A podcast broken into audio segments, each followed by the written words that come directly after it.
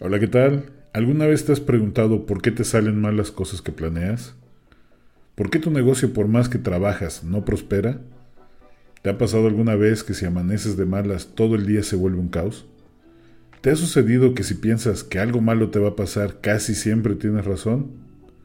Si es así, quédate conmigo a escuchar esta reflexión que hace Mirella sobre el pensamiento las consecuencias que éste tiene en nuestras vidas y las herramientas que puedes usar para salir de la trinchera de la mala suerte. Comenzamos. Mire, cuando me dijiste que tenías miedo de que ibas a quebrar y al final de cuentas sucedió, ¿crees que el pensamiento fue uno de los causantes de esta realidad? Mira, ahora creo que sí, eh, porque estaba tan temerosa de eh, de quedarle mal al inversionista, que me lo repetía en cada acción que generaba.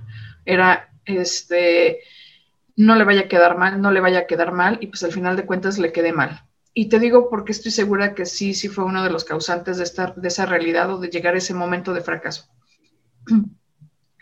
Va porque eh, cuando yo empiezo, que ya salgo de la, de la depresión ah, y empiezo a estudiar y aprender y, otra vez a reconectar conmigo y a conocerme, me doy cuenta que eh, nosotros, el mundo que vemos es, eh, o el mundo que se nos va a generar a través de las ideas que nosotros tenemos. Y en los últimos días, a través de lo que estoy haciendo con el proyecto de las 5 M's, que estoy trabajando mucho más mi mentalidad, o sea, más consciente y más enfocada en un punto, me están sucediendo cosas geniales, o muy padres, que son, eh, eh, yo voy a natación tres días a la semana, pero había estado nadando en una alberca que tiene una longitud de 12 metros. Entonces realmente no había podido este, nadar con toda la capacidad que yo tengo de nado, a pesar de que no tengo muy buena condición, tengo un poco de resistencia.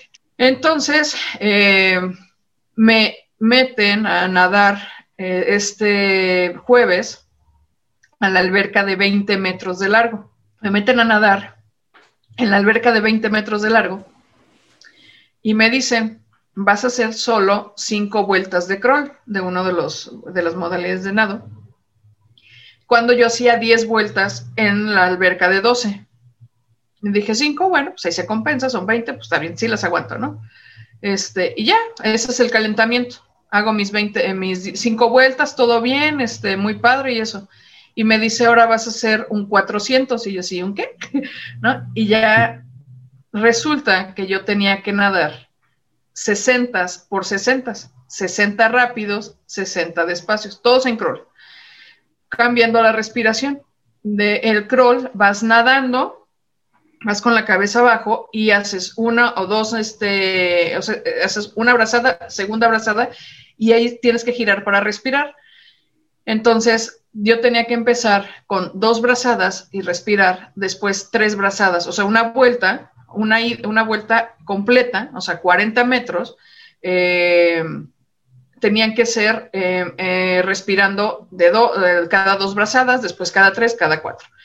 Pero antes, ah, no, y, y eso es lo que tenía que hacer, ¿no? Y bien, pues no, no, es tan pesado porque llegas a seis brazadas a respirar, o sea, aguantas un poco más la respiración y eh, llegas a hacerlo. Pero después empiezas a disminuir, repites otra vuelta con este con seis, seis respiraciones. Entonces yo ya llevaba todas esas vueltas de dos, tres, cuatro, cinco y seis, y de seis, cinco, cuatro, tres, dos.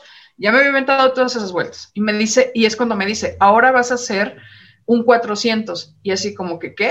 Es cuando me dice, tienes que hacer 60 vueltas respirando cada dos brazadas. Eh, son 60 metros, o sea, es ida, vuelta y regreso rápido y luego otra vez 60, pero despacio. Ok, ya era la primera vez después de muchísimos años que yo nadaba 20 metros seguidos. Este, ya traía varios metros anteriores, primero los cinco del calentamiento, las otras vueltas con el, tipo de respiración. Y las los primeros 20, geniales. Cuando ya venía de regreso, empecé a sentir el cansancio. Y lo único que me repetía durante todo esto eran, yo puedo, yo puedo, yo puedo. Y cuando el yo puedo empezaba a fallar, era así como que, bueno, ¿y para qué lo haces? ¿Para qué te esfuerzas? Era, Mirella, vale la pena, que ese es mi mantra de este mes. El yo puedo y Mirella, esto vale la pena, me hizo hacer el 400 sin pararme. O sea, descansaba cada 60, cada 60 metros paraba, eh, 40 segundos y otra vez y al ritmo que me lo pidieron. Sí, claro, las últimas 60 ya rápidas, pero sí lentas también, pero no me paré en medio carril, no este, me ahogué, ¿no? Porque de repente te dejas de respirar y jalas agua dentro de, la alberca, ¿no?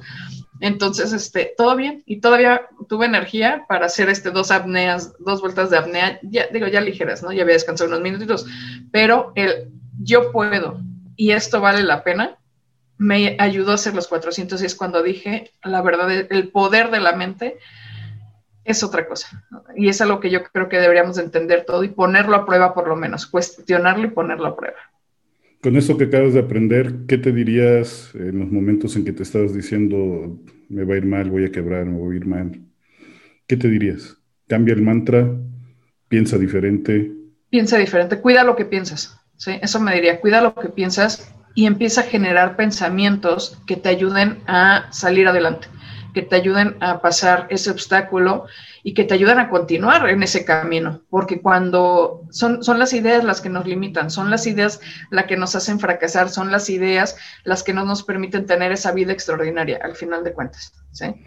Hay mucha gente que dice, ok, pero yo tengo hambre, yo tengo esto, yo tengo lo otro, ¿cómo puedo cambiar mis ideas si tengo todos estos problemas en contra? ¿Qué les dirías para que tengan esa disciplina? Empiezas a decir, por ejemplo, tengo hambre, o, eh, no, es que yo tengo que mantener a mi familia, pero estás centrado en eso, es que tengo que, tengo que, y no, en, no empiezas a pensar, ¿y ahora cómo lo hago? ¿Sí? Uno de los emprendedores me decía que, este, que tenía unas deudas y que por eso no podía contratar servicios de asesoría. ¿sí? Y entonces le dije, bueno, ¿y qué vas a hacer con las deudas? no, es que es muchísimo y no sé qué hacer, se me acaba el tiempo. ¿Tienes un plan? No tenía ni siquiera un plan. ¿Sí? Entonces, em, ¿por qué? Porque estás tan enfrascado en una idea de una situación que estás en ese momento que eh, no, no sales, no te va a sacar de la situación, porque estás pensando, eh, tengo una deuda, tengo una deuda, o tengo hambre, tengo hambre. Cuando empiezas a decir, ok, tengo hambre, ¿qué puedo hacer para, eh, para comer? Pues toco la puerta de una casa y que me den de comer, por ejemplo, ¿no? Mira, está comprobado que podemos vivir sin dinero. Y si no fuera así, no habría gente en la calle.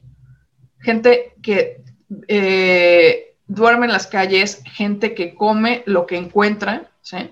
Entonces está comprobado que sin dinero podemos vivir. Así que de ti depende que tú generes esas acciones que te saquen de allá. Es verdad, tenemos vicios. Por ejemplo, hay gente que tiene el vicio de alcohol y yo no voy a decir que es fácil salir de un vicio. y es complicado porque precisamente el vicio, ya hablamos de unas cosas de ego y demás, pero hay cosas más básicas que el común de las personas tenemos y es esa mentalidad limitante. No hago esto porque me da vergüenza, pero empieza, ¿por qué te da vergüenza? Porque te interesa qué opinan los demás. Cuando dices, me vale gorro lo que opinan los demás, empiezas a hacer las cosas. Y, es cuando empiezas a generar tu vida extraordinaria, a través de las ideas. Y te digo, lo he comprobado levantarse temprano es difícil cuando estás acostumbrado a disfrutar el estar en la cama, ¿sí? Entonces, pues es más fácil estar acostadito, si hace frío bien tapadito, ¿no? O sea, ya que te den las 8 o 9, pues ya te levantas, ¿no? Levantarte a las 5 de la mañana o antes de las 5 para poder eh, hacer algo por ti, cuesta trabajo, pero en verdad cuando tú empiezas a cambiar esas ideas que tienes respecto a lo que haces, es cuando puedes generar un cambio, o cuando puedes generar acción, ¿no? porque si no te quedas estancado. Estoy de acuerdo contigo. Fíjate que yo tengo un amigo que, bien parecido, alto, eh, cuerpo más o menos, con trabajo hubiera, incluso podría hasta modelar en algún momento dado. Y un día llegó a decirme de que no tenía ni para comer, que si le podía invitar. Ok, no hay problema. El problema fue de que ya era un día, dos días, tres días, cuatro días, cinco días. Le digo, oye, ¿por qué no estás haciendo algo? No es que no me enseñaron a trabajar en mi casa y no sé qué hacer. Digo, en ese entonces se podía, ahorita no es tan fácil. Los jueves, por ejemplo, cerca de un mercado se pone el, pues el tianguis. Digo, hay mucho chamaco, hay mucho chavo que va y le dice a las señoras, le llevo su mandado, le cargo las bolsas, le subo las cosas al taxi, ¿por qué no vas? No es que me da mucha pena, prefieres morirte de hambre. No es algo sencillo pasar encima de tu, de tu ego, pero no es nada sencillo vivir con hambre. Entonces, cuando logras pasar esas pequeñas barreras que realmente las tienes, como tú dices, son limitantes y son de mentalidad, te das cuenta que el mundo ya no tiene límites. Si tú atraviesas la vergüenza, ya no va a haber nada que te limite. No va a haber nada que no puedas hacer. Y no solo eso, a los emprendedores nos pasa mucho eh, que no cobramos lo que debemos de cobrar, pero es por la mentalidad. Y eso es parte de lo que nosotros hacemos en McKinley cambiar esa mentalidad para que puedas percibir los ingresos que realmente mereces por el trabajo y el valor que estás entregando. Así es. Nos hemos esforzado mucho para estar haciendo esas investigaciones y poderte ayudar en caso de que lo necesites, para que crezcas y llegues a tener la vida que siempre has querido. Muchas gracias, Mire. De nada, Andrés. Excelente tarde. Excelente tarde.